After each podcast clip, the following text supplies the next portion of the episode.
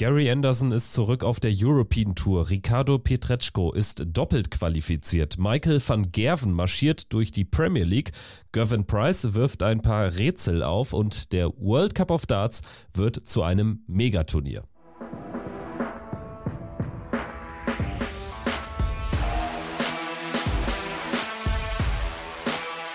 Hier ist Checkout, der Darts Podcast mit Kevin Schulte und Christian Rüdiger.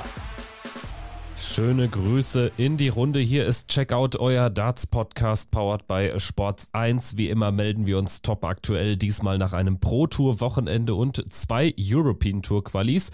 Deshalb diese Folge auch erst heute am Dienstag online, einen Tag später als normalerweise. Natürlich auf sämtlichen Podcast-Plattformen abspielbereit bei unseren Freunden von Sport1, bei Mein Sport Podcast und überall sonst. Danke fürs Einschalten. Mein Name ist Kevin Schulte und ich begrüße Christian Rüdiger. Hi. Hallo Kevin, ich grüße dich. Ja, bevor es losgeht, noch einmal die übliche Bitte. Denkt an die 5-Sterne-Bewertung bei Spotify, bei Apple. Würde uns riesig freuen und das hilft uns enorm weiter. Genauso das Angebot. Kommt gerne zu Discord rein. Da betreut der liebe Chris einen Channel für uns Darts-Fans, für die Checkout-Community, für Fragen, Fachsimpeln, etc. Genau der richtige Ort. Und zu guter Letzt noch das Patreon-Angebot. Ab 3 Euro im Monat bekommt ihr bei Patreon Zusatzfolgen von uns. Aktuell ist das einmal pro Woche eine Bonusfolge zur Premier Premier League, wo Christian und ich dann entweder zu zweit oder einzeln mit Gästen über den aktuellen Premier League Spieltag quatschen. Link wie immer in der Folgenbeschreibung. So, jetzt aber ran an die Darts, Christian. Ich, es war ja eine durchaus normale Darts-Woche auf dem Papier.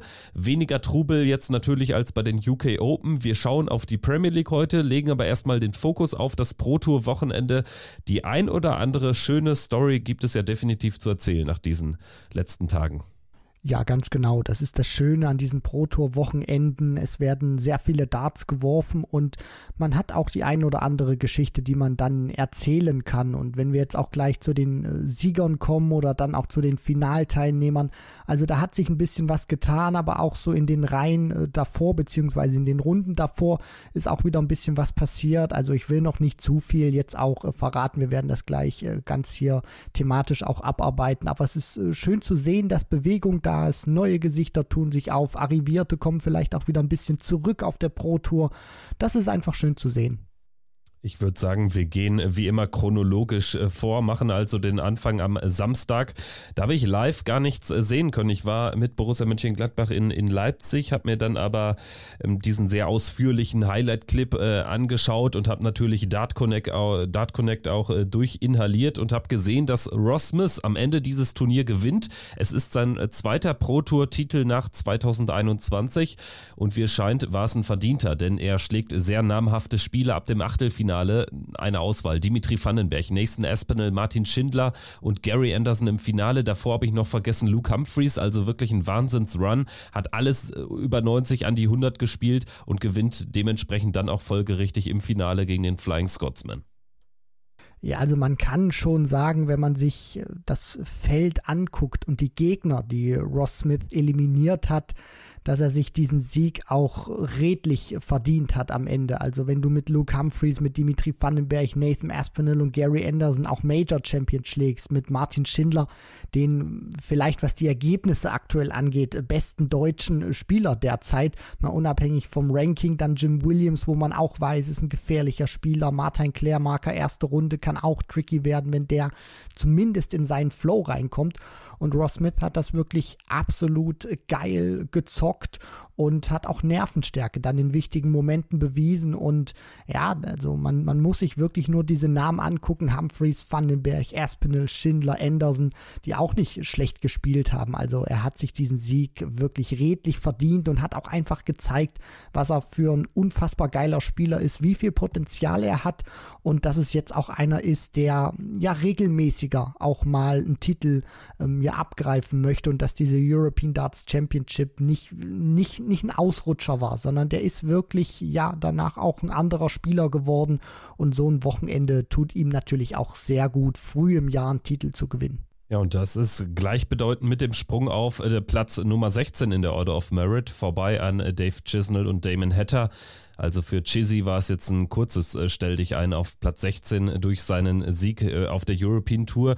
Smith also jetzt in diesem illustren Kreis und die Tendenz ist ja weiter nach oben gehend, denn er hat in diesem Jahr nicht äh, Ansatz so viel zu verteidigen wie dann im Jahr 2024, wo er dann ja unter anderem seinen EM-Titel verteidigen wird. Das heißt, er hat jetzt nochmal zwölf Monate Zeit, auch richtig noch zu klettern. Also ich glaube, das ist dann auch ein Spieler, dem ich dann schon so ein Viertelfinale, vielleicht auch mal ein Halbfinale bei einem Major schon noch zutraue, wenngleich natürlich jetzt der ganz große Run nach seinem EM-Titel in Dortmund auch nicht äh, entstanden ist. Ne? Also so ehrlich muss man dann auch sein.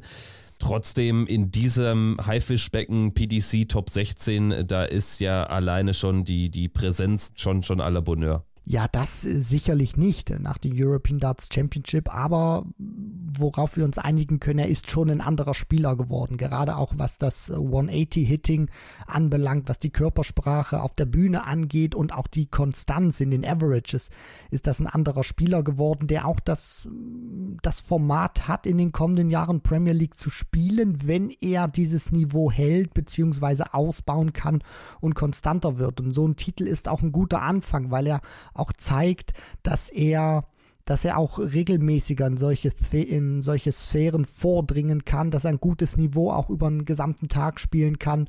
Und wenn man sich dieses Feld anschaut, wen er da alles geschlagen hat, dann ist das auch nochmal ein Zeichen. Also Ross Smith, finde ich, ist so, ein, ist so ein Spieler, der sich hervorgetan hat, der jetzt nicht nur eine Entdeckung ist, sondern wo man sich auch darauf freuen kann. Also wenn der jetzt irgendwie mal in einem Major ja, keine Ahnung, gehen wir es mal ein bisschen früher an, so, so Viertelfinale, wenn, wenn der da auch mal auf den Van Gerven trifft oder so, dann sage ich auch nicht mehr, das wird ein Freifahrtschein für MVG oder MVG ist da haushoher Favorit, weil Ross Smith gezeigt hat, das ist einer, der traut sich auch zu, die Großen rauszunehmen, die ganz Großen rauszunehmen. Der fühlt sich wohl auf der Bühne, der hat das Spiel dazu, um da auch in wichtigen Momenten da zu sein.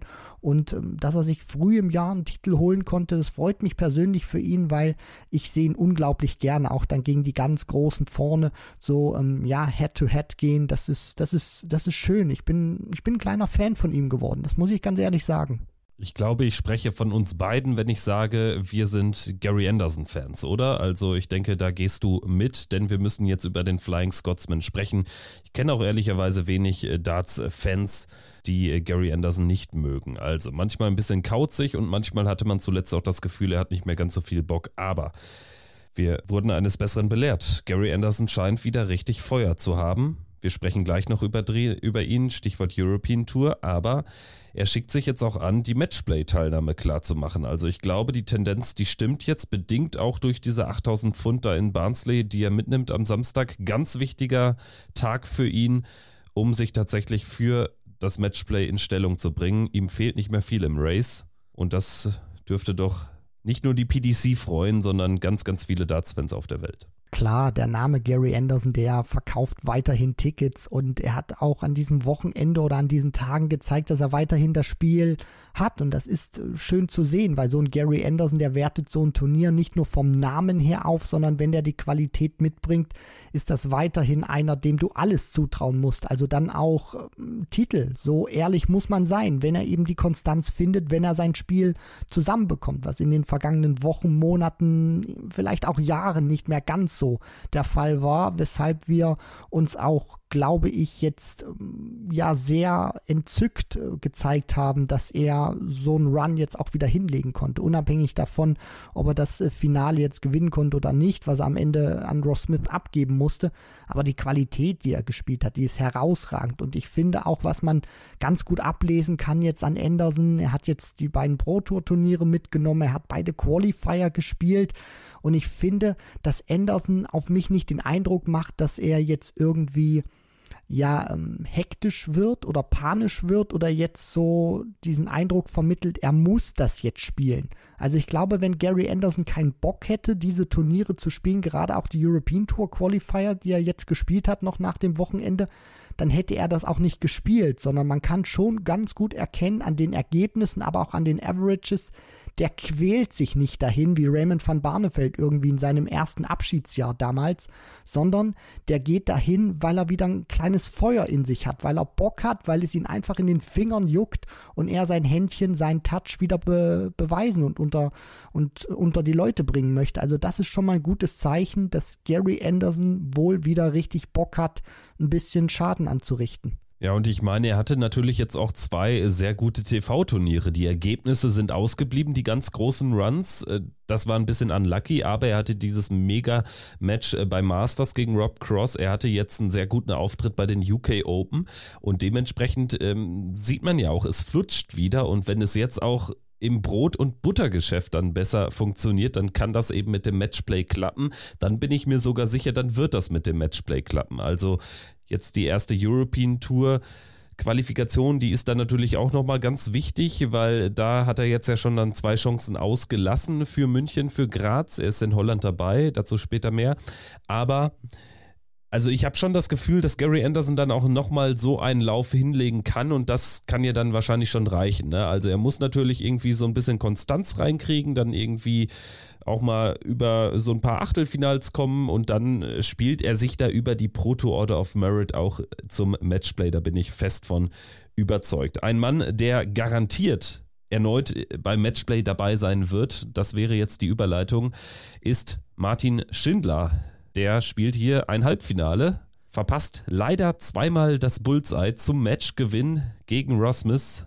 Also da hätte es durchaus das äh, Spiel gegen Gary Anderson im Finale geben können. Das wäre natürlich auch eine tolle Geschichte gewesen und trotzdem ist es natürlich wieder ein tolles Turnier und er unterstreicht aktuell seinen Nummer 1 äh, Status, auch wenn es die Order of Merit noch nicht hergibt, aber er ist jetzt ähm, besser ins Jahr gekommen als WM-Held Gabriel Clemens, sagen wir es so.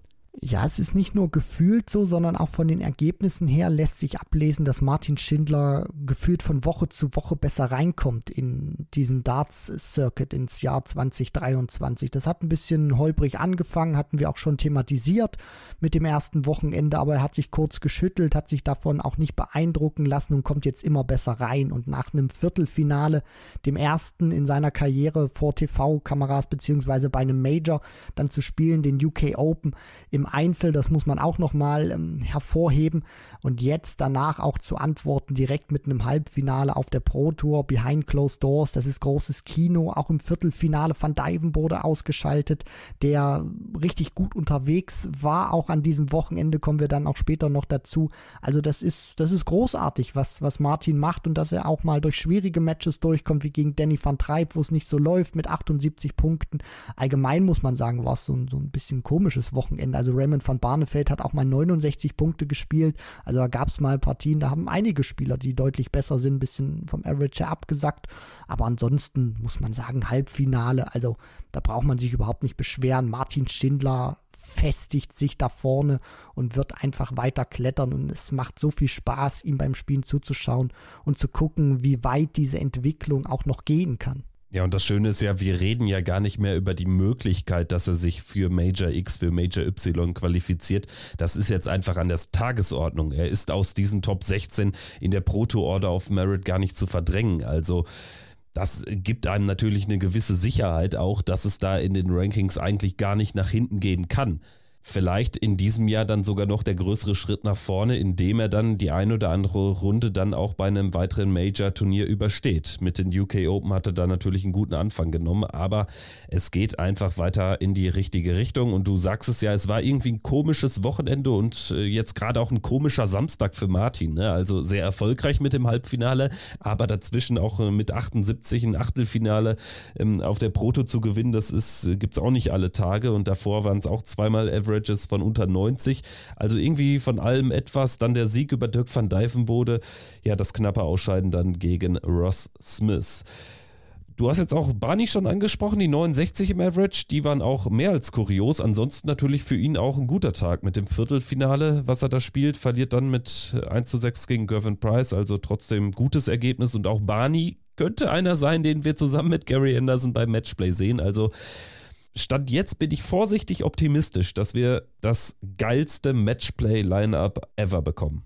Also zumindest vom Line-Up her wäre das extrem cremig. Was dann von der Qualität rausspringt, das wird man dann sehen. Aber man sieht einfach schon, dass man darüber reden muss im Jahr 2023, dass sich ein Anderson für ein Matchplay qualifizieren muss. Van Barneveld sowieso jetzt für das Matchplay, nachdem er ja damals auch zurückgetreten ist, sich dann die Tourcard wieder erspielen musste, sich alles erarbeiten muss, jetzt wieder in seinem dritten Jahr ist, in seinem dritten Comeback-Jahr die Zeiten ändern sich. Da vorne sind einfach verdammt viele neue Gesichter, die sich dann auch festbeißen und es wird schwer für diese alten äh, Hasen beziehungsweise für diese alte Garde. Aber sie zeigen einfach, dass sie noch lange nicht fertig haben. Barney, klar, der muss um alles kämpfen, aber der macht das gut in diesem Jahr. Der hat eine sehr gute Konstanz, auch auf der Pro Tour schon bessere Ergebnisse eingefahren, finde ich, als so im Gesamteindruck vom, vom letzten Jahr her. Also der, der macht das gut. Auch die European Tour Qualifier sind da deutlich konstanter bei ihm. Also das geht in den Rankings auch nur in eine Richtung nach oben. Und bei Gary Anderson, um das dann nochmal so mit den alten Hasen abzufrühstücken, die zeigen ganz einfach, dass sie noch nicht fertig haben, dass sie noch ein bisschen was auch ähm, noch im Tank haben. Und das ist einfach schön zu sehen, wenn ja, die, diese Spieler, die es weiterhin im Händchen haben, auch wieder zeigen. Ansonsten auch noch ein beachtenswertes Ergebnis. Äh, Viertelfinaleinzug auch für Chris Landmann. Nachrücker von der Challenge Tour erreichte das Viertelfinale wirklich äh, à la Bonheur. Bleiben wir noch kurz bei den Niederländern. Wir müssen natürlich auch über Michael van Gerven sprechen, ne, der aus dem dritten Premier League-Sieg äh, in Folge jetzt äh, nach Barnsley gereist ist und da alles andere als erfolgreich war. Verliert am Samstag in Runde 1 gegen Luke Woodhouse 3 zu 6. Also, ja, also der Pro Tour MVG ist dann doch aktuell wirklich ein anderer. Ja, er ist da kein Monster mehr. Also früher war das einer, den hast du da reihenweise immer wieder mindestens äh, ja, Achtelfinale gesehen und dann ging es äh, auch immer schnurstracks nach vorne. Mittlerweile, er macht das ein bisschen ja, gesitteter, sucht sich genau aus, was er wann spielt und wenn er dann eben dabei ist, kann er nicht mehr so häufig nach vorne gehen, wie er sich das ja wünschen würde. Das ist, glaube ich, für ihn auch ein bisschen ja schwierig oder nervig. Ähm, deswegen kann ich mir schon gut vorstellen, weil dieser Auftakt jetzt nicht so lief auf der Pro Tour für ihn, dass er das schon versuchen wird zu erzwingen bei den nächsten Turnieren und da jetzt auch nicht so viel absagt, weil er sich einfach denkt, Mensch, ich will einfach so ein, so ein Ding auch haben, unabhängig davon, ob es in der Premier League oder bei TV-Turnieren richtig gut läuft, weil klar, das, das wird einen Van Gerven einfach nerven, weil er sich auch denkt, das, das gibt's doch nicht. Ich gewinne drei Premier League-Abende in Folge, aber krieg's irgendwie auf, auf der Pro Tour nicht so richtig hin. Also das ist, äh, das ist interessant zu sehen, aber ich glaube auch für uns Fans kein so schlechtes Signal, weil der Ehrgeiz von Van Gerven dann doch ein bisschen größer sein wird, anstatt zu sagen, ich äh, lasse hier mal ein Wochenende aus, sondern ich will es mir jetzt einfach zeigen, dass ich mir so ein Ding auch wiederholen kann. Dann vielleicht noch abschließend der Blick auf die weiteren deutschen Vertreter. Gabriel Clemens rausgegangen gegen Ian White. Ian White, der sichtlich erstarkt ist jetzt äh, zu Jahresbeginn. Dennoch natürlich ein blödes Erstrunden aus für Gaga. Ricardo Pietreczko verliert auch in der ersten Runde gegen Christoph Ratajski. Florian Hempel auch wieder in der ersten Runde raus gegen Darius Labanauskas und deutlich besser haben abgeschnitten. Pascal Rupprecht einmal mehr. Die erste Runde übersteht er eigentlich immer. Verliert dann mit 5 zu 6 gegen Boris Kritschmer. Also da wäre auch noch ein tieferer Run möglich gewesen. Dennoch bleibt einfach nur positiv, was der junge Mann zu äh, Karrierebeginn hier wirklich äh, unter den großen Jungs schon fabrizieren kann. Und ausschließlich positiv ist auch das Erstrundenspiel von Daniel Klose zu bewerten. Ich meine, das ist kein Vollprofi und der gewinnt gegen den amtierenden Weltmeister Michael Smith mit 6 zu 5. Ja, das ist ein wunderbarer Erfolg gewesen für Daniel Klose, zeigt auch, warum er gerade auch bei den Engländern, auch aufgrund seiner Modus Super Series äh, Teilnahme, da auch wirklich Respekt auch gewonnen hat. Er kann gute Averages spielen und wenn er ein gutes Spiel zusammen hat, dann kann er eben auch einen Bully Boy schlagen, der jetzt auch nicht schlecht gespielt hat. Also das muss man ja sagen. Hier steht 101 von Daniel Klose gegen 99 von Michael Smith. Aber das zeigt auch einfach, wie dicht die Leistung mittlerweile ist und dass da jeder jeden schlagen kann. Toller Erfolg für Daniel Klose, erste Runde überstanden, Michael Smith rausgehauen. Also ja, mehr geht im Prinzip nicht in so einen Auftakt für ein Pro-Tour-Wochenende. Und damit der Haken hinter den Samstag. Wir gehen rüber zum Sonntag. Dieses Turnier entscheidet Dirk van Dijvenbode für sich. Im Finale gegen Ryan Searle gewinnt Dirk mit 8 zu 4 und holt damit schon den zweiten Prototitel in diesem Jahr. Hatte ja auch das vierte Players Championship Turnier gewonnen. Es ist bereits der fünfte Titel auf der Proto seit 2021. Und auch das war eine Machtdemonstration, analog zum Vortag zu Ross Smith. Also Dirk van Dijvenbode noch mal stärker auch im Average, hat da reihenweise über 100 gespielt, hat einen 115er eingestreut gegen Cameron Crabtree. Also Dirk van Dijvenbode ist zu einer richtigen Pro-Tour-Maschine geworden. Ja, also mittlerweile brennt er diese hohen Averages reihenweise ins Board. Gerade wenn er dann so einen Tag hat auf der Pro Tour, wo er richtig angezündet ist, dann hast du das Gefühl, den kann im Prinzip keiner so wirklich gefährlich werden, beziehungsweise irgendwie bezwingen, weil der flügt dann auch durch dieses Feld, der bezwingt Van Gerven im Viertelfinale glatt mit 6-2, obwohl Van Gerven selber an den 102 Punkten im Average kratzt. Also Van Dijvenbode ist ein sensationeller Spieler geworden und der zeigt einfach, dass man mit ihm auch rechnen muss in diesem Jahr. Wenn er so seine Nerven, wenn er seine Emotionen auch in ähm, ja dann den heißeren Phasen eines TV-Turnieres zusammenbekommt, dann ist das ein ganz gefährlicher Kandidat, weil er einfach zeigt, er hat ein Monsterspiel bei sich und er ja kann auch wirklich richtig gefährlich werden, was jetzt so diese Anzahl der Siege in diesem Jahr anbelangt, wenn er diese Schlagzahl weiter hält. Players Championship 4 gewonnen im Finale gegen Ryan Searle, jetzt ist er bei Players Championship 6 wieder da gegen Ryan Searle. Also der macht einen verdammt guten Eindruck in diesen ersten Wochen. These von mir, warum Dirk äh, vor allen Dingen auf der Proto so stark ist, die Distanz liegt ihm. Ich glaube, er hat noch ein bisschen ein Problem, dadurch, dass er eben mit so viel Kraft und Emotionen spielt, dass diese langen Distanzen für ihn dann manchmal ein Problem werden. Und das hast du eben auf der Proto nicht. Ja, das, das ist äh, ein guter Punkt, Kevin. Das kann auch sehr gut möglich sein, weil du eben in so einer Distanz, wenn du jetzt mal guckst, Matchplay 16, 17, 18 Lecks brauchst, je nachdem, dann kannst du auch mal ins Überlegen kommen. Du hast mehrere Pausen, das hast du auf der Proto eben nicht. Da spielst du, wenn du ein Match beginnst, spielst du es auch durch. Da gibt es keine TV- oder Produktplatzierungen nochmal, wo du von der Bühne runter musst und dann hast du nochmal ein bisschen Zeit zu überlegen, warum habe ich jetzt äh, ja den Dart auf Tops vielleicht nicht getroffen, jetzt hätte ich irgendwie 3-2 in Führung gehen können, jetzt liege ich irgendwie schon wieder zurück und dann rattert das, dann fängt das auch irgendwie an mal im Kopf, weil du dann auch viele Phasen hast, um ins Überlegen zu kommen. Die hat er hier scheinbar nicht. Scheint ihm vielleicht auch dann gut zu tun, dass da das Publikum dann keine Rolle spielt. Also auf der Pro Tour muss man sagen, verdammt gefährlicher Spieler. Einer der besten Spieler, die man da aktuell auf dem Circuit hat, behind closed doors. Mein Highlight äh, von diesem Turniertag war übrigens das Halbfinale gegen Luke Humphreys, die andere Pro-Tour-Maschine. Ryan Searle sicherlich auch eine, über den müssen wir auch noch gleich sprechen. Stichwort drittes äh, Finale im sechsten Players Championship Turnier in diesem Jahr. Aber Luke Humphreys natürlich über jeden Zweifel haben auch bärenstark auf der Tour. Und äh, er und Dirk haben es sich aber sowas von gegeben. Ich äh, lese nur mal die Anzahl der Darts äh, vor ab dem Spielstand 3 zu 3. Ab dann ging es straight mit Anwurf bis zum Schluss. Dirk van Dijvenbode 13, dann Humphreys 15, Van Dijvenbode 10, Humphreys 14, Van Dijvenbode 11, Humphreys 13, Van Dijvenbode 13. Was für ein Niveau. Das ist, um es mal ganz einfach zu beschreiben, nahezu fehlerlos. Also wenn man sich das Scoring dann auch anguckt von den First Nine, ungl unglaublich viele Triple dabei. Das ist sensationell. Die kratzen da an der Perfektion. Das kann man auch wirklich schwierig in Worte fassen. Das ist alles außergewöhnlich was die da gespielt haben. Wahnsinn, wirklich meine Hochachtung. Das kann man nicht genug beschreiben. Das ist sensationell, diese Lecks. Dann, wie gesagt, Heavy Metal, Ryan Searle, drittes äh, Finale gespielt, ein Turnier ja auch gewonnen in diesem Jahr auf der Pro Tour.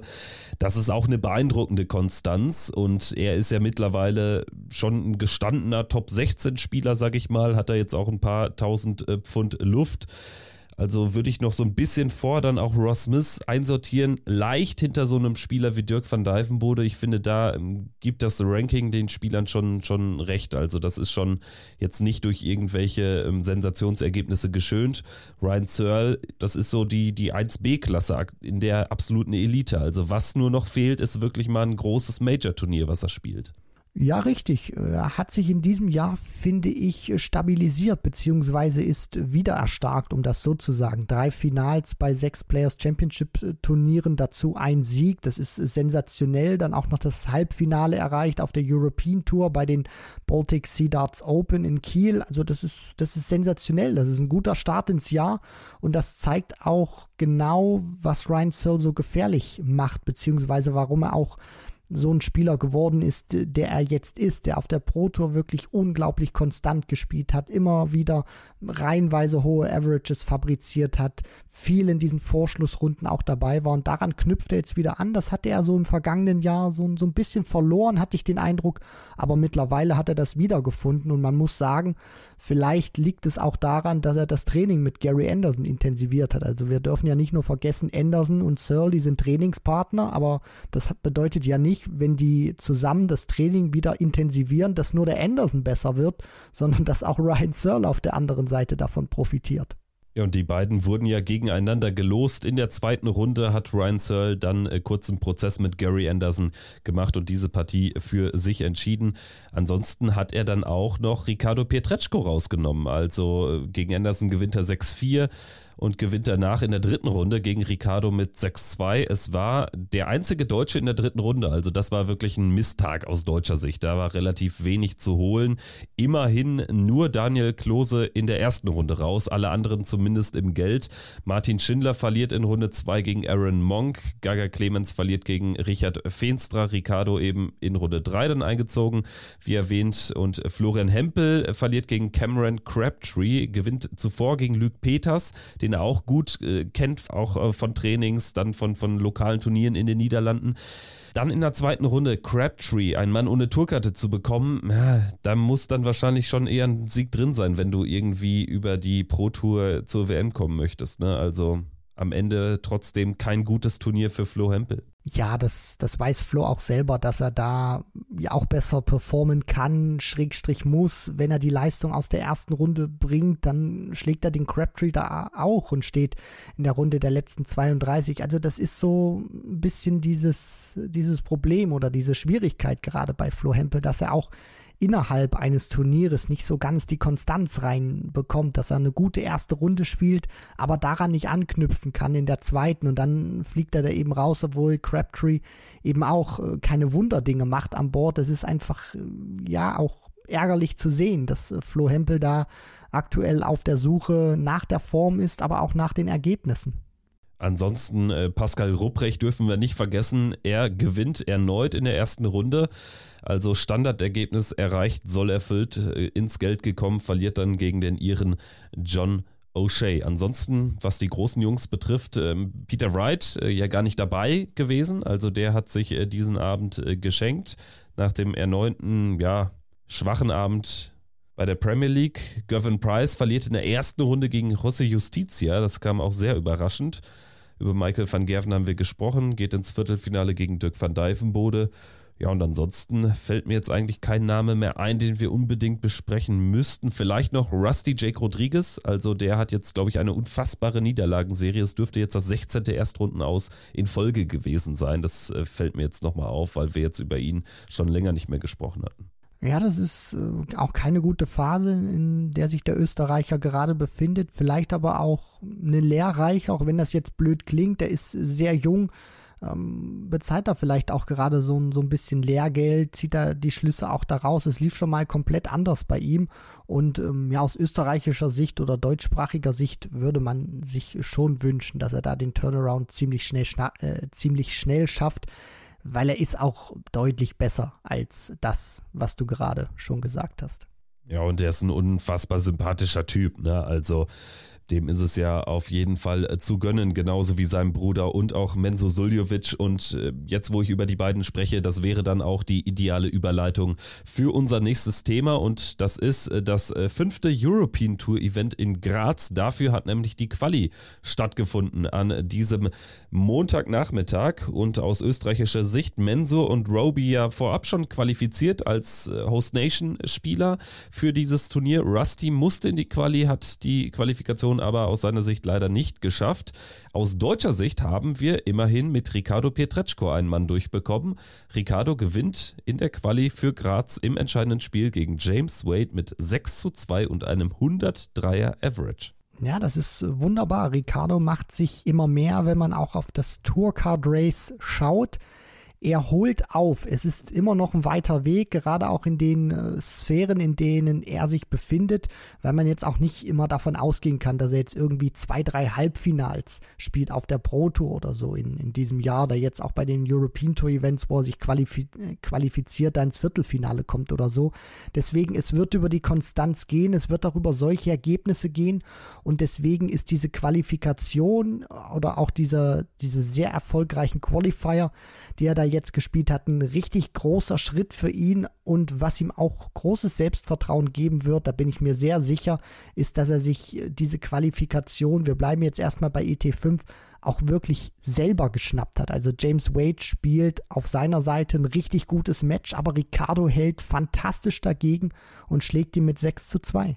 Ja, und du hast es äh, schon angesprochen, er hat sich dann äh, später am Tag auch noch für Leo Waden für das sechste European Tour Event äh, dieses Jahres qualifizieren können. Da gewinnt er gegen Danny Jansen mit 6-4. Also ein toller Tag für ihn, fantastischer Tag und im Prinzip sind das einfach dann schon mal sichere 2500 Pfund und eben die Chance daraus noch deutlich mehr zu machen und das kann dich dann eben äh, auch zu größeren Turnieren bringen. Also einmal die European Championship, da ist er jetzt eigentlich auch im Rennen, sag ich mal, wenn er den Schnitt hält. Er hat sich jetzt aus den ersten sechs äh, Turnieren für drei qualifizieren können.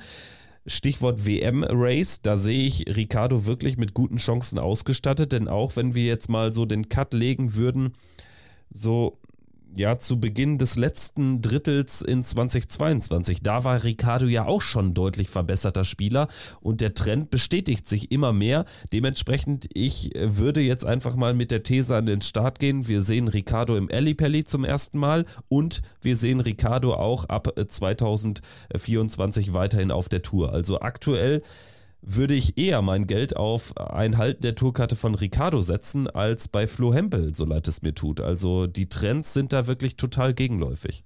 Ja, das ist auf, auf beiden Seiten wirklich konträr, weil Ricardo jetzt eben auch noch eine Phase hat, wo er wirklich äh, noch was, was sammeln kann. Also der hat jetzt auch wirklich noch viel vor sich und auch vor allem gute Ergebnisse, die er noch erzielen kann. Man darf ja auch nicht vergessen, dass er im vergangenen Jahr die Players Championship Finals gespielt hat, da Damon Hatter zum Auftakt geschlagen hat.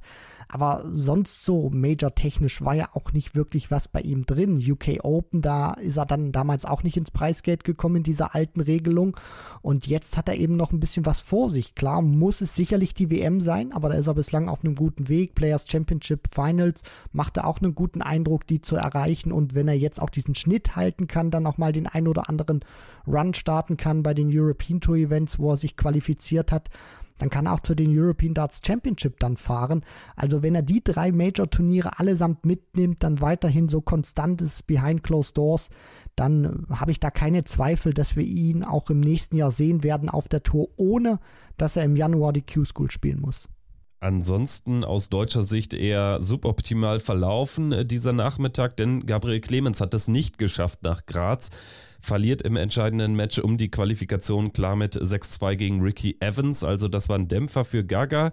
Highlight ansonsten war sicherlich das Spiel zwischen Raymond van Barneveld und Gary Anderson. Also insgesamt sieben WM-Titel, wenn ich richtig gerechnet habe, spielen da um einen von 24 Tourcard-Holder-Plätzen für das European Tour Event in Graz. Sensationell. Ja, die Zeiten haben sich gedreht. Raymond van Barneveld, der versucht wieder an diese glorreichen Tage anzuknüpfen. Gary Anderson hat Bock, sowas zu spielen und äh, macht das vielleicht, weil er auch äh, ja von zu Hause, da gab es ja auch so vielleicht so die ein oder anderen Worte so, der Boss äh, hat mich schon ein bisschen zusammengestaucht, ich solle jetzt mal wieder mein Popöchen bewegen und besser spielen und ähm, er, er, versucht das auch und das war ein tolles Match, das muss man auch ganz klar so sagen, also Barney steht da schon bereit mit den 67 Punkten, die zu voll edel, äh, die, die zu ähm, veredeln und dann kommt Anderson nochmal um die Ecke, checkt die 167 zum 5 zu 5, aber spielt dann einen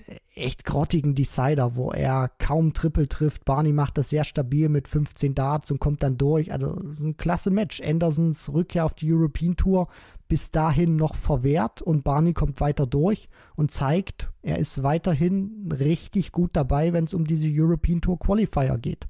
Ja, also im letzten Jahr lief es ja richtig schlecht. Da war er weit entfernt von der EM-Quali. Jetzt äh, läuft es äh, deutlich besser. Hat äh, die Qualifikation ja für, für Kiel geschafft, da dann in der ersten Runde raus gegen James Wade, aber immerhin die Quali geschafft, damit im Preisgeld. Er ist auch bei European Tour Event 2 am Start. Er ist nur in Riesa nicht dabei. Also er spielt von den ersten sechs Turnieren fünf. Hat sich ja auch für Leeuwarden, für sein Heimturnier die Quali sparen können, weil er zusammen mit Jermaine Vatimena jetzt über die Pro-Tour-Rangliste, über die Host Nation Pro-Tour-Rangliste da auch ins Feld gerutscht ist, knapp vor Vincent van der Voort. Also auch das zeugt natürlich von einer guten Entwicklung, auch dann in der Pro-Tour Order of Merit. Also ein guter Tag für Barney, insgesamt ein gutes Wochenende, Viertelfinale auf der Pro-Tour am Samstag und dann eben die Qualifikation für Graz. Äh, sprechen wir noch über diejenigen, die sich anders als Barney qualifizieren mussten für das Turnier in den Niederlanden. Vielleicht zunächst natürlich der Blick auf das Highlight schlechthin. Gary Anderson hat es dann doch noch geschafft, im dritten Anlauf in diesem Jahr. Zum ersten Mal seit insgesamt sieben Jahren wird Gary Anderson auf der European Tour dabei sein. Ja, das ist doch fantastisch. Also ich glaube nicht nur, dass es die Darts-Fans gefreut hat, dass sich Anderson qualifiziert hat, sondern auch die Verantwortlichen von der PTC Europe, weil die wissen, dass der Ticketverkauf für den Freitag, gerade für den Freitagabend, damit nochmal richtig angekurbelt wird, weil du weißt, Gary Anderson ist dabei und ich kann mir auch nicht vorstellen, dass ein Mann seines Kalibers in die Nachmittagssession gepackt wird. Also das wird die Verantwortlichen auch nochmal freuen, dass da das ein oder andere Ticket mehr über äh, den Ladentisch geht, weil Gary Anderson eben mit dabei ist. Das ist großartig zu sehen. Ich freue mich auf ihn und ich freue mich auch darauf ähm, zu sehen, welchen Schad er anrichten kann. Also er ist in einer guten Form Form. Und äh, die Dutch Darts Open oder die Dutch Darts äh, Championship, die sind jetzt auch nicht mehr so weit weg. Und ich kann mir das wirklich schon gut vorstellen. Und ich halte das auch nicht für ausgeschlossen, dass Anderson so ein Ding auch gewinnen kann, wenn er sein Spiel beisammen hat. Das hat er jetzt immer wieder gezeigt. Ist ein verdammt gefährlicher Spieler und er hat es immer noch drauf. Er hat immer noch massig was im Tank. Also ich bin gespannt, welches Spiel er dann mitbringt in die Niederlanden und ähm, ja, hoffe auf einen guten Run für ihn und ähm, ja, vielleicht weckt das nochmal so seine Gier, den ein oder anderen Qualifier nochmal ein bisschen mehr mitzuspielen. Also Gary Anderson natürlich äh, für alle gesetzten Spieler wird er das horrorlos sein. Ne? Also sofern er aus der ersten Runde durchkommt, dann haben wir da schon einen richtigen Knaller schon am Samstag in den Niederlanden. Und ich glaube auch, dass erstmal die Quali jetzt natürlich schon ein großes Stück Arbeit war. Das zeigt jetzt auch hier die Matchbilanz. Er gewinnt zweimal 6-5 in dieser Quali gegen Tony Martinez und Devin Peterson. Und das sind jetzt äh, alles andere als Granten in Sachen äh, Form. Ja, aber vielleicht ist das sogar dann die schwierigere Hürde für einen, der es auch nicht gewohnt ist, dann diese Qualis zu spielen. Also wir haben es ja bei Barney im letzten Jahr gesehen. Wir sehen es dieses Mal einmal mehr von James Wade. Der hat jetzt zwei Qualis auch nicht geschafft. Verliert gegen Ricardo für Graz und verliert für Leeuwarden gegen Alan Suter. Dimitri Vandenberg auch nur eine Quali geschafft. Also es ist alles andere als ein Selbstläufer, aber Gary Anderson hat es gepackt. Als einziger Niederländer übrigens dabei Jan van Veen, also da haben sich die niederländischen Fans wahrscheinlich auch mehr ausgerechnet. Natürlich Van Gerven, Noppert, äh, Dirk van Dijvenbode, Barney, Vatimena, dann kommen noch zwei Host Nations dazu und Van Veen eben sind ja immerhin schon acht, aber man hätte auch mehr erwarten können von den Niederländern in diesen Tourcard Qualifier. Ja, das ist, das ist richtig, gerade auch weil sie immer mit einer sehr großen Masse an Spielern vertreten sind und da auch die Wahrscheinlichkeit ein bisschen höher ist, dass da der eine oder andere mehr durchkommt als äh, von einer anderen Nation. Aber es zeigt eben auch, je nachdem auslosungstechnisch, was, was kommt da auf dich zu, wenn man sich das auch mal anschaut, zum Beispiel Runde der, der letzten ähm, ja, 96, da spielen zum Beispiel dann zwei Niederländer gegeneinander mit Mike Keuvenhofen und Owen Röhlofs. Also die nehmen sich dann auch teilweise mal selber raus aber trotzdem finde ich, dass zumindest die Auswahl an ähm, Holländern, die dabei ist, richtig knackig ist, die auch richtig weit kommen können mit Noppert, mit Van Dijvenbode, mit Van Gerven oder auch Barney, dem man das auch zutrauen kann, da einen richtig guten Run zu starten. Und Jan van Veen, das muss man auch sagen, der ist richtig gut drauf. Also ich habe da letztens mal so eine Statistik gelesen mit den letzten 200 Lecks, die gespielt wurden vom Average her. Da war er einer der Top 10 Spieler. Gervin Price hat das angeführt. Also das zeigt einfach, der junge Niederländer hat zumindest eine richtig gute Form, was seine Qualität anbelangt. Ja, aus deutscher Sicht also Martin Schindler dürfen wir nicht vergessen, er ist ja schon gesetzt, äh, genau wie für Graz, wird also auch in den Nieder Niederlanden dabei sein und daneben eben Ricardo und Gabriel Clemens. Wer nicht dabei war an diesem Qualitag, war Gervin Price. Es war jetzt das erste Mal, dass er jetzt eben aus den Top 16 der Proto Order of Merit raus, rausgerutscht ist seit Jahren. Und wir haben es noch angesprochen. Wer weiß, ob er überhaupt antreten wird an diesem Qualitag. Er hat sich die Zeit stattdessen im Gym verbracht, richtig? Ja, richtig. Wenn man seiner Instagram-Story äh, Glauben schenken darf, dann hat er sich, ähm, ja, dann hat er die Muckis ein bisschen versucht aufzupumpen, anstatt äh, sich in diese Turniere zu spielen auf der European Tour was er sich dabei gedacht hat, keine Ahnung. Vielleicht denkt er sich, ich habe ein gutes Pro-Tour-Wochenende gespielt, ich habe eine gute Form, ich muss da nicht unbedingt antreten, weil wenn man jetzt mal so ein bisschen weiter schaut auf die European Tour Races, die jetzt noch später im Jahr kommen, wo dann auch, wo dann auch der, der Cut gemacht wird. Also wenn man sich be beispielsweise ET, ET11 und ET12 anguckt, da ist Gervin Price be beispielsweise stand jetzt wieder in der Setzliste drin, genauso wie für das letzte European Tour Event in diesem Jahr, dass er sich dann vielleicht sagt, Mensch, ich nehme jetzt einfach so ein bisschen die Pro Tour mit, versuche da zu gucken, was, was einfach geht, so bei den Players Championship Turnieren, habe eine gute Form, habe spiel gute Averages, werde da vielleicht auch den einen oder anderen Sieg mal einfahren. Vielleicht ist es ganz einfach auch so, dass das Price da so ein bisschen ja, ähm, ganz einfach kalkuliert an die Sache rangeht und sich vielleicht auch gedacht hat, ich habe jetzt ein gutes Pro-Tour-Wochenende gespielt, ich nehme jetzt die Qualifier einfach nicht mit, weil wir dürfen ja nicht vergessen, er hatte dafür gemeldet, aber ist dann nicht angetreten. Ich bin mal gespannt, wie er sich nächste Woche verhalten wird. Dann äh, wird ja das Pro Tour Wochenende in Hildesheim, aber auch einen Tag versetzt stattfinden. Und das heißt, die Woche ist für die Premier League Spiele eigentlich noch zugetakteter. Und da sehe ich ihn dann fast auch schon frühzeitig abreisen, vielleicht sogar auch gar nicht hinreisen nach Hildesheim. Das sind natürlich offene Fragen. Ich bin mal gespannt, wie sich das entwickelt, aber das war natürlich jetzt dann schon ein klares Signal, wie du auch sagst. Ne? Also die ganz hohe Bedeutung hat es dann für ihn wohl nicht und er sagt sich vielleicht dann, ja, im Zweifel spiele ich dann halt nur die letzten drei äh, Euro-Tours, qualifiziere mich dafür über gute Ergebnisse bei den Players Championships und schaffe es dann mit irgendwie ein, zwei guten Ergebnissen auf der European Tour dann zumindest sicher zur EM. Denn die verpassen, das wäre natürlich dann Worst Case. Da sollte er natürlich auch nicht mitspielen, zumal er jetzt in Kiel auch nicht ähm, so weit gekommen ist. Da war es ja ein Achtelfinale. Also die 4000 Pfund aus Kiel werden ihm ganz sicher nicht reichen. Gut, ähm, Gibt es sonst noch den ein oder anderen Namen, den wir durchgehen sollten? Ansonsten vielleicht die Frage, ganz spontan. Weißt du, welcher Spieler sich für alle sechs European Tours qualifiziert hat, ohne jetzt für eines gesetzt gewesen zu sein? Für alle sechs? Das ist die Masterfrage, ja. ja. Es gibt nur einen. Einen. Ich würde jetzt sagen Daryl Gurney. Korrekt, 100 von 100. Also Daryl Gurney, da müssen wir natürlich auch noch ein Lob ausstellen. Äh, auch einer von vielen Spielern, die ja, stark abgefallen sind zuletzt.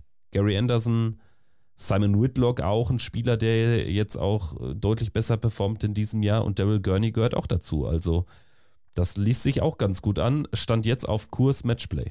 Ja, das ist, das ist schön zu sehen. Also da fühlt man sich dann auch nicht mehr ganz so alt, beziehungsweise wieder ein paar Jährchen jünger. Aha, wir sind ja auch schon so alt, Kevin. Ähm, nein, Spaß, Spaß beiseite. Ähm, es, ist, es ist schön zu sehen, dass das Gurney sich jetzt auch aus diesem Loch wieder rausziehen konnte. Furchtbare WM gehabt, wie ich finde, auch furchtbares Jahr gespielt und dann nach der WM, die sehr enttäuschend war, auch auf Social Media gepostet. Jetzt ist es Zeit, einfach die Dinge wieder zurückzustellen, von neu zu beginnen. Und er macht das klasse. Es sind nicht nur die Ergebnisse, die bei ihm stimmen, sondern er spielt auch wieder mehr diese Averages, die man, die man kannte von ihm früher, die ihm auch ähm, ja einen Platz in der Premier League damals beschert haben. Also das ist schön zu sehen, dass Superchin wieder auf dem Weg der Besserung ist, weil man darf auch nicht vergessen, wenn der wieder seine Form auch findet, dann wären das auch klasse Duelle irgendwie bei Major-Turnieren gegen Gervin Price, gegen Van Gerven, Wright, Smith, etc., wie sie alle heißen.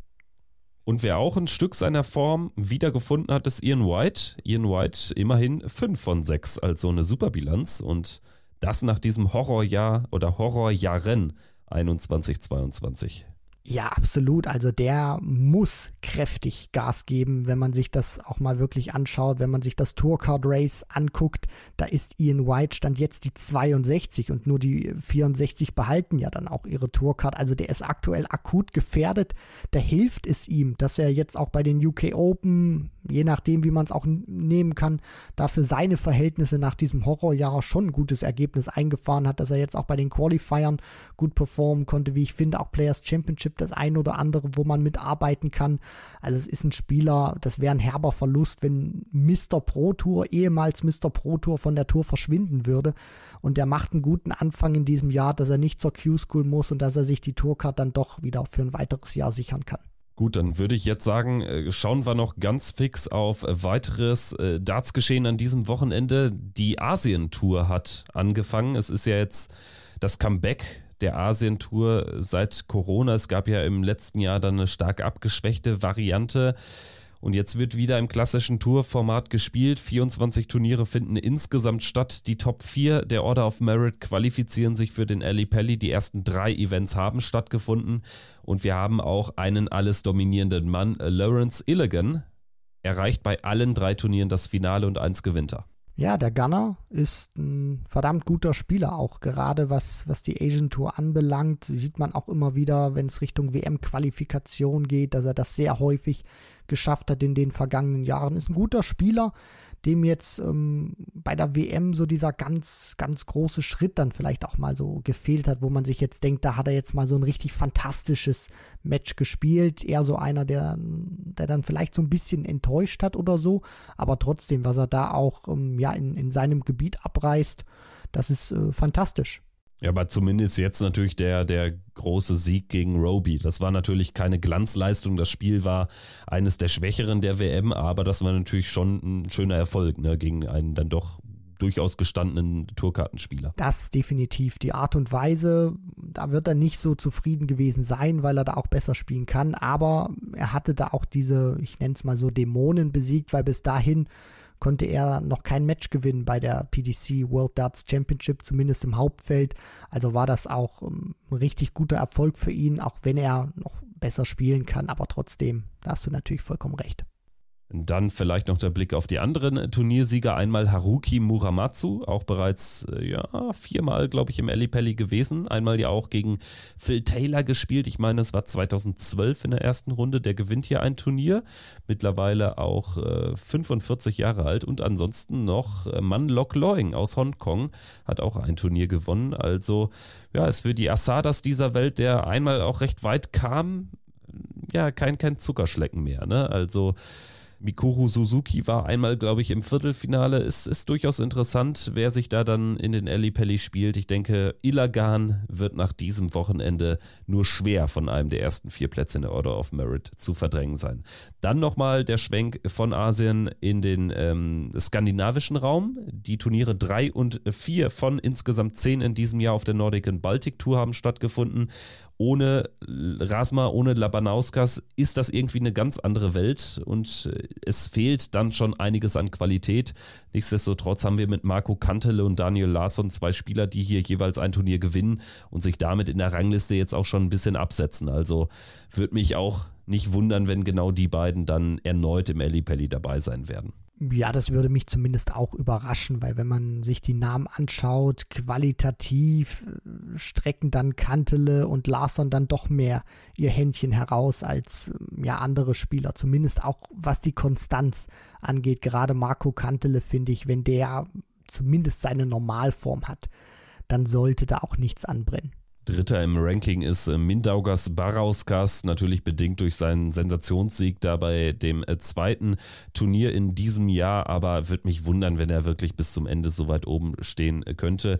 Enttäuschendes Ergebnis nur. Insgesamt 50 Pfund hat eingespielt, Jeffrey de Graaf, auch Cor Decker nur unter 200 Pfund insgesamt bei diesen zwei Turnieren eingespielt. Also von denen ist sicherlich mehr zu erwarten. Genauso auch von Dennis Nielsen. Der steht aktuell auf Platz 13 im Ranking und das ist natürlich dann schon eine Hypothek.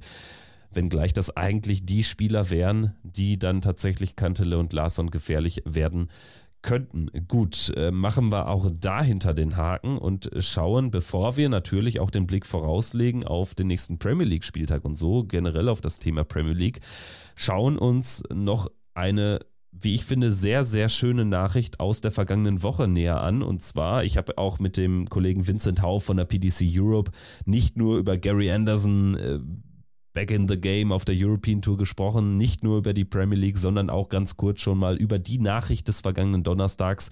Der World Cup of Darts wird ausgeweitet von 32 Teams auf 40 Teams, damit einhergehend eine zusätzliche Nachmittagssession am Freitag. Das Turnier wird weiterhin in Frankfurt stattfinden, vom 15. bis 18. Juni. Aber dieses Turnier bekommt auch deshalb einen ganz neuen Charakter, weil die Wünsche der Fans und auch von uns erhört wurden. Es wird ab sofort nur noch Doppel gespielt. Ja, man möchte fast sagen, die, die Wünsche der Fans, also eigentlich fast genau baugleich die, die Wünsche der Fans, die man immer wieder geäußert hat, wurden jetzt eins zu eins übernommen. Also ich kann mich selten erinnern, dass die PDC oder auch die PDC Europe so stark auch auf die Wünsche der Fans eingegangen ist. Das hat, hat mich auch schon überrascht, aber sehr positiv, muss ich sagen. Ja, perfekt zusammengefasst. Also ich habe auch einige Tweets gelesen, so nach dem Motto, was ist da passiert? Die PDC macht genau das, was äh, die, die Fans sich einhellig gewünscht haben über Jahre, ist wirklich eine tolle Nachricht. Also um da nochmal in die Details zu gehen. Wir haben also keine Einzel mehr. Ausschließlich Doppel werden gespielt. Wir haben jetzt die Wiedereinführung einer Gruppenphase. Die gab es ja ganz früher schon mal, als, glaube ich, mit 24 Nationen gespielt wurde. Jetzt also mit 40. Man wird spielen in zwölf Gruppen mit drei Teams. Das heißt, jede Mannschaft wird mindestens zwei Spiele absolvieren in dieser Gruppenphase. Und die Top 4 Nationen, das werden mit an Sicherheit grenzender Wahrscheinlichkeit die Teams aus England, den Niederlanden, Wales und Schottland sein. Die werden dann erst am Samstagnachmittag ins Turniergeschehen einsteigen, dann in der Runde der letzten 16. Und dafür qualifizieren sich eben die zwölf Gruppensieger dieser Dreiergruppen. Und ich finde auch, dieser Modus, der, der, der lässt natürlich dann sogar noch Spielraum für die nächste Teilnehmerzahlerhöhung in den nächsten Jahren. Also wenn man dann auf 48 gehen will irgendwann, ähm, wäre das wahrscheinlich einfach machbar mit einer weiteren Nachmittagssession, dann vielleicht auch schon am Donnerstag.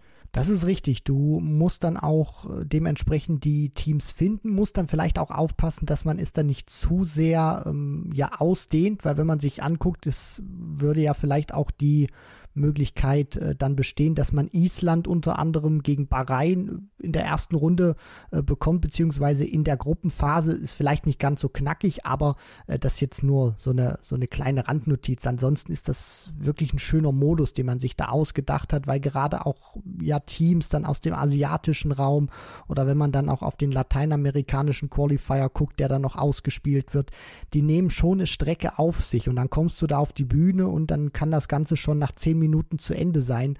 Somit haben sie mindestens zwei Spiele, die sie absolvieren. Das heißt, sie sind auch ein bisschen da, sie kommen auch an, sie können sich akklimatisieren.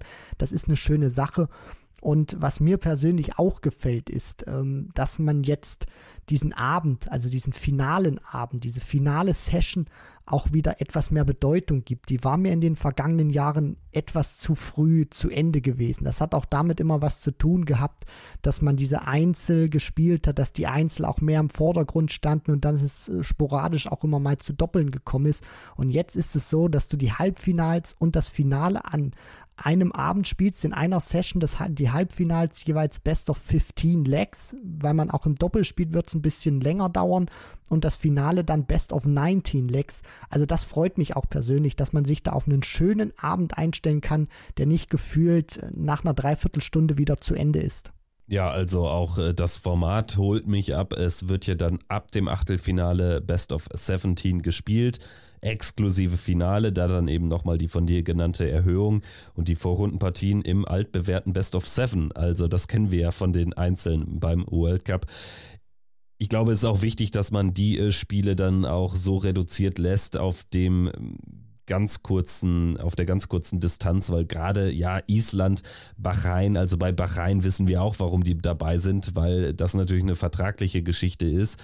Also ähm, da hat jetzt auch das erste Mal ein World Series Turnier stattgefunden. Dann die Ukraine ist dabei. Omelchenko hat uns alle im Ellipelli positiv überrascht. Bin mal gespannt, wie stark sein oder wie schwach sein äh, Partner sein wird. Island ja, sehe ich jetzt auch nicht so viel Qualität. Also wir hatten jetzt einen Kollegen im Halbfinale mal bei der Nordic and Baltic Tour am Sonntag. Ansonsten ist da aber auch relativ wenig.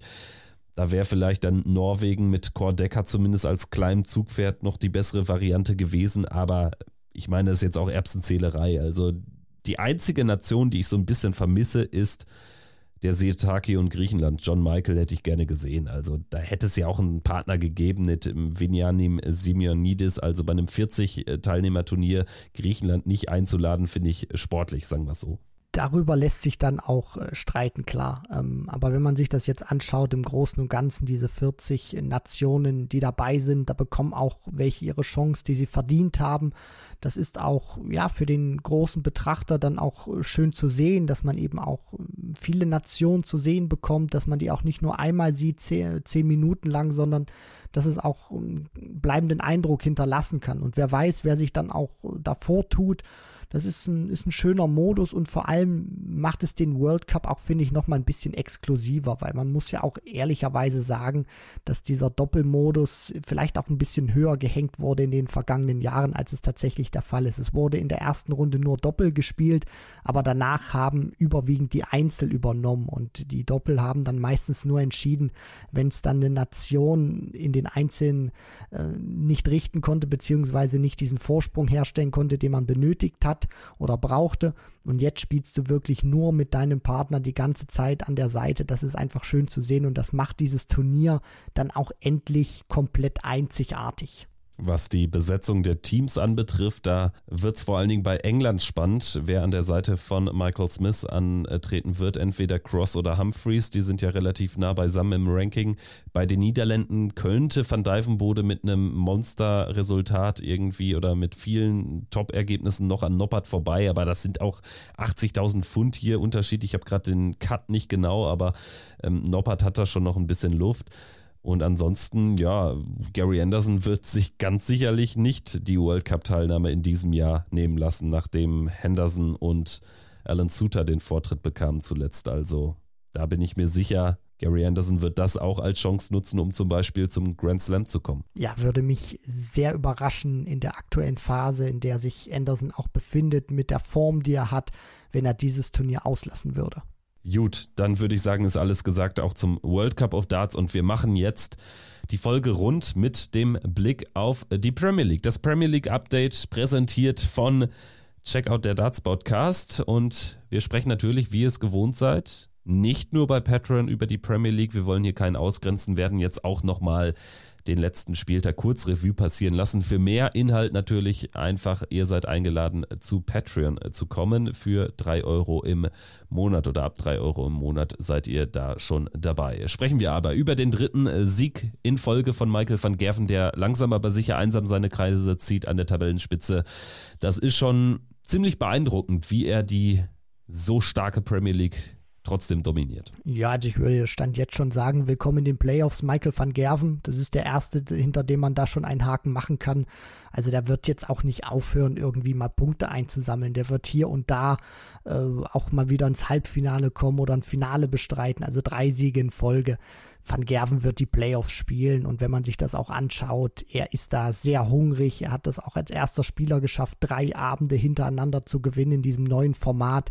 Das hat ihn auch angestachelt. Das ist ein Mann für die Rekorde und jetzt hat er wieder einen auf seiner Habenseite. Heißt auch neun Siege in Folge.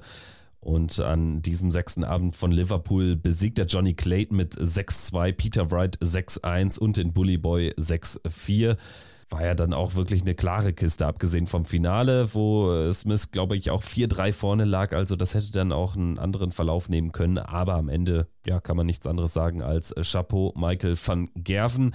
Sprechen wir auch über Peter Wright. Der holt die ersten zwei Punkte nach fünf Erstrunden-Niederlagen in Folge. Ist es der Zittersieg gegen Kevin Price mit Matchstart Nummer 9. Also das war wirklich total shaky. Ab 5-2 in jedem Leck die, die Chancen gehabt zum 6-2, drei Chancen liegen lassen. Dann drei Fahrkarten zum 6-3. Und am Ende ist es dann das 6-5 auf der allerletzten Rille, nachdem auf Gervin Price, ich meine, drei Matchstarts liegen gelassen hat. A win is a win, sagt man so schön, aber es hat sich irgendwie nicht nachhaltig zum Besseren, zum Besseren gedreht, denn der Halbfinalauftritt war dann natürlich wieder absolute Grütze von Peter Wright.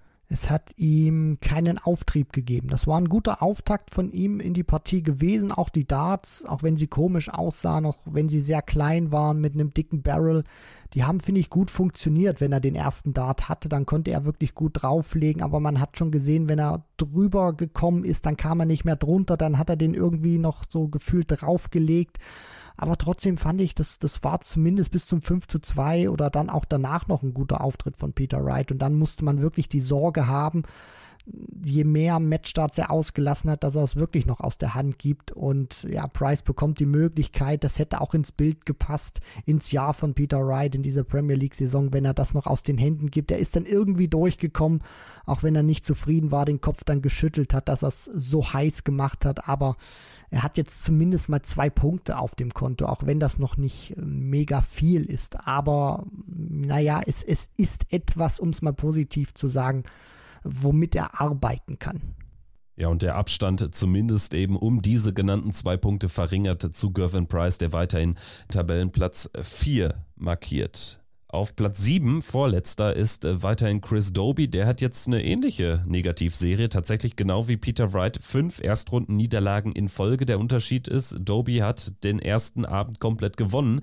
Seitdem kommt er aber nicht mehr in die Punkte und es ist trotzdem eine ganz andere Story als die, die Peter Wright schreibt, denn die letzten zwei ersten Runden gegen Dimitri Vandenberg und jetzt in Liverpool gegen Nathan Espinel, die Averages von Doby 104 und 101. Also das ist schon ziemlich unlucky. Das ist richtig. Auf der anderen Seite stelle ich mir dann auch die Frage, wo soll es Chris Doby dann noch hinschrauben? Also es ist ja dann auch nicht so, zumindest jetzt in den vergangenen beiden Wochen, dass er dann irgendwas bekommen hat von seinen Gegnern, sondern die haben auch richtig gut dagegen gehalten und konnten sich die Dinger holen. Und am Ende muss man auch sagen, dass Chris Doby den ersten Spieltag, wie du schon gesagt hast, gewinnen konnte und danach von Spieltag 2 bis Spieltag 6 jeweils nach seinem Auftaktmatch die Segel streichen musste. Und das ist, glaube ich, auch für ihn persönlich kein gutes Zeichen. Auch wenn er sagt, er spielt gut und wenn er das Niveau weiter hält, dann werden auch die Siege kommen.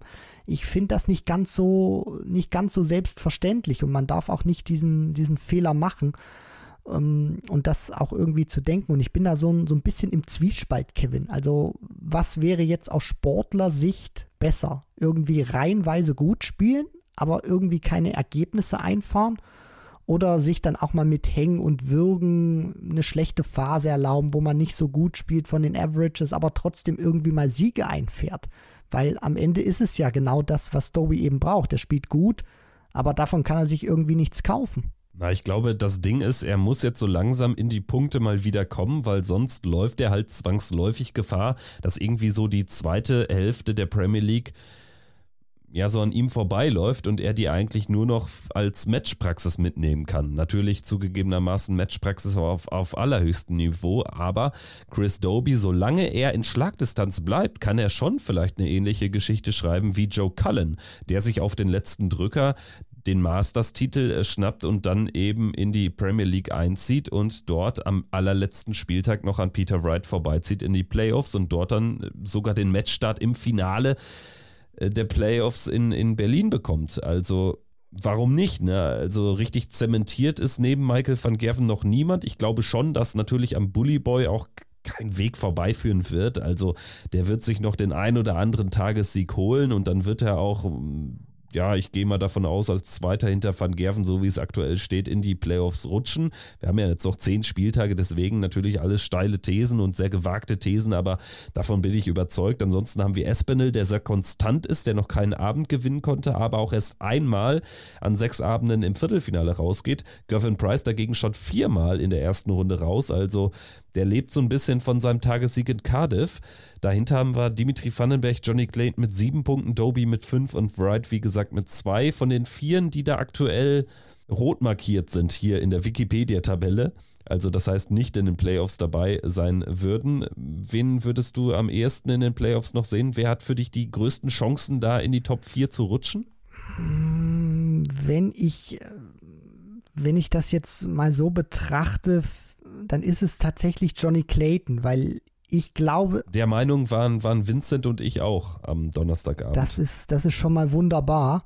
Das heißt, ihr könnt ja auch erkennen, wir haben uns absolut nicht abgesprochen, was das angeht. Ähm, aber ich glaube tatsächlich, dass, dass Johnny Clayton, gerade auch was diese Konstanz angeht, dann doch das bessere Spiel hat als ein Vandenberg oder ein Doby oder auch ein Peter Wright. Ich glaube einfach, Peter Wright wird das jetzt nicht nochmal komplett umdrehen können. Da ist der Wurm drin und das, hat die, das haben die vergangenen Premier League-Ausgaben auch gezeigt. Wenn Wright nicht so richtig reinkommt in diese Saison oder nicht so wirklich drin ist, dann schafft er es auch nicht, diesen Turnaround wieder zu finden. Und bei Doby und Vandenberg habe ich einfach auch diese Sorge, dass sie es nicht schaffen, wirklich mal so konstant was, was hinzulegen. Also sie, ich sehe es einfach nicht, dass ein Doby oder ein Vandenberg jetzt irgendwie drei, drei Wochen in Folge mindestens das Halbfinale spielt oder dann auch mal eins davon ins Finale kommt. Und ich glaube einfach, dass Clayton da die bessere Adresse ist, dass der auch weiß, wie das funktioniert, weil er schon gemacht hat. Deswegen, wenn ich mich da entscheiden müsste, wer da noch reinpiekst von den Stand jetzt nicht Playoff-Teilnehmern, dann wäre es Johnny Clayton. Ganz kurz noch der Vorausblick auf den Donnerstag. Dann gastiert die Premier League in Nottingham in der Motorpoint Arena. Erstes Spiel Vandenberg gegen Aspinall, dann Clayton gegen Price, walisisches Duell, dann erneut Wright gegen Van Gerven und danach Chris Doby gegen Michael Smith. Also kleiner Fun Fact, Peter Wright könnte jetzt dreimal in Folge gegen Michael van Gerven spielen. Denn nach dem Halbfinale von Liverpool, jetzt also Erstrundenspiel in Nottingham, wenn er wieder verliert, wird er garantiert an 8 gegen die 1 in Newcastle spielen und das wäre dann erneut Michael van Gerven. Also das ist sicherlich äh, etwas, was er sich in der aktuellen Form auch nicht wünscht. Nein, definitiv nicht, dass die Spielpaarungen sich nach dem aktuellen Tabellenstand dann aufstellen an Spieltag 8. Das ist ungünstig für Peter Wright, weil Van Gerven auch einer ist, der wird sich mit drei Tagessiegen nicht zufrieden geben. Das ist einer, der hat Blut geleckt, der will Rekorde einfach pulverisieren oder eigene Rekorde, die er aufgestellt hat, nochmal toppen. Also Van Gerven wird hoch motiviert sein, jetzt auch in Nottingham sich zu sagen, so Freunde, Jetzt habe ich hier dreimal hintereinander gewonnen. Jetzt hole ich mir den vierten Sieg. Also Nottingham, Spieltag Nummer 7, natürlich auch wieder bei Sport 1 live. Vorher noch der Hinweis, natürlich könnt ihr auch bei Madhouse einschalten. Das ist ja der neue Sport 1 äh, Darts Talk auf dem YouTube-Kanal. Also immer im Vorfeld der Premier League-Abende lohnt es sich dort einzuschalten. So auch an diesem Donnerstag. Wir sind dann für euch nächste Woche wahrscheinlich noch ein bisschen später leider da, denn es verschiebt sich alles ein bisschen. Also Freitag und Samstag wird in Hildesheim in der altehrwürdigen Halle 39, wo auch sonst die Challenge Tour stattfinden. Danach haben wir die Pro Tour erst am Sonntag und Montag. Das heißt, die European Tour Qualis für die Events in Belgien und in Prag erst am Dienstag und wir melden uns ja wahrscheinlich dann erst Mittwoch. Ich denke, es lohnt sich ja, das abzuwarten. Hilft ja alles nichts. Auf jeden Fall ist es natürlich echt ein straffer Zeitplan für die Premier League Stars. Die haben natürlich jetzt nach Donnerstag dann einen Tag mehr, dann allerdings für Spieler wie Gervin Price oder Dimitri Vandenberg, die ja dann theoretisch zumindest spielen müssten, die Quali am Dienstag, dann wird es natürlich knackig, ne? Also Richtung Newcastle. Das, äh, da trennt sich jetzt wahrscheinlich in den nächsten Wochen auch immer mehr die Spreu vom Weizen, was auch so Sachen wie Kondition betrifft und so. Das ist, glaube ich, ein nicht zu unterschätzender Faktor aktuell. Ja, da ist es wichtig, auf den eigenen Körper zu hören, zu gucken, habe ich jetzt wirklich unbedingt Bock, dann auch dieses Wochenende dann mitzunehmen, weil wir dürfen ja nicht vergessen, es sind jetzt alles keine Spieler, die irgendwie ähm, ja in, in grö größter finanzieller Not sind oder so. Also so ein Vandenberg oder auch ein Price, die können sich das jetzt auch mal leisten, ähm, da zu sagen, ich spiele vielleicht mal nicht mit oder wir lassen hier und da vielleicht mal das eine Turnierchen aus, weil es wird auch darauf ankommen, es sind intensive Wochen, die ähm, vor den Spielern liegen. Man steuert jetzt auch so langsam, aber sicher, auch wenn es noch ähm, ein bisschen weiter fern ist, Richtung Frühling, dann auch Sommer zu. Das heißt, das Matchplay, da will man sich dann auch irgendwann in Stellung bringen, da will man auch fit sein. Das wird schon eine Kraftfrage auch sein, wie teilt man sich ein, damit man wirklich mental, aber auch konditionell einfach dann ja beim nächsten großen Major-Turnier richtig stark in Form ist. Ja, und das heißt auch für uns, wir müssen da natürlich jetzt auch weiter emsig dabei bleiben, müssen auch auf die Kondition achten. Und die geht jetzt so ein bisschen zu Neige, würde ich sagen, nach fast einer Stunde zehn hier an diesem ähm, späten Montagabend. Danke fürs Einschalten, danke dir, Christian, hat wieder Spaß gemacht, wie immer. Und wir melden uns dann Mitte nächster Woche mit dem nächsten Update von der Pro Tour, dann eben mit dem Blick auf Deutschland. Und wir werfen dann auch schon den Blick voraus auf das zweite Event der European Tour. Also es nimmt jetzt Fahrt auf. So sieht's aus aus, Kevin. Genauso machen wir es und ja, bis dahin werden noch ein paar Darts fliegen und es wird wieder einiges zu besprechen geben. Also, danke, macht's gut. Ciao, ciao, gute Woche. Ciao.